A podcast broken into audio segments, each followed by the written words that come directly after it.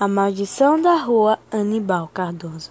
Minha tia contou essa história para minha mãe, que contou para mim.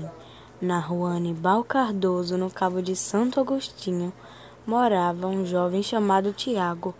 Ele era um jovem que era órfão, pois sua mãe morreu de parto. Ele só a conhecia por fotos.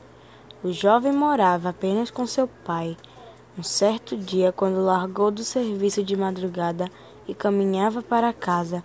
Ao apontar na esquina da rua, olhou para frente de repente e avistou uma mulher vestida como cigana, com a aparência de sua mãe.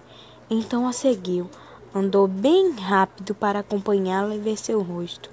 Não conseguiu, pois ela era mais rápida que ele. Quando chegou na frente da sua casa, ela desapareceu. O jovem Tiago ficou todo arrepiado, com muito medo. Correu para casa e contou para seu pai.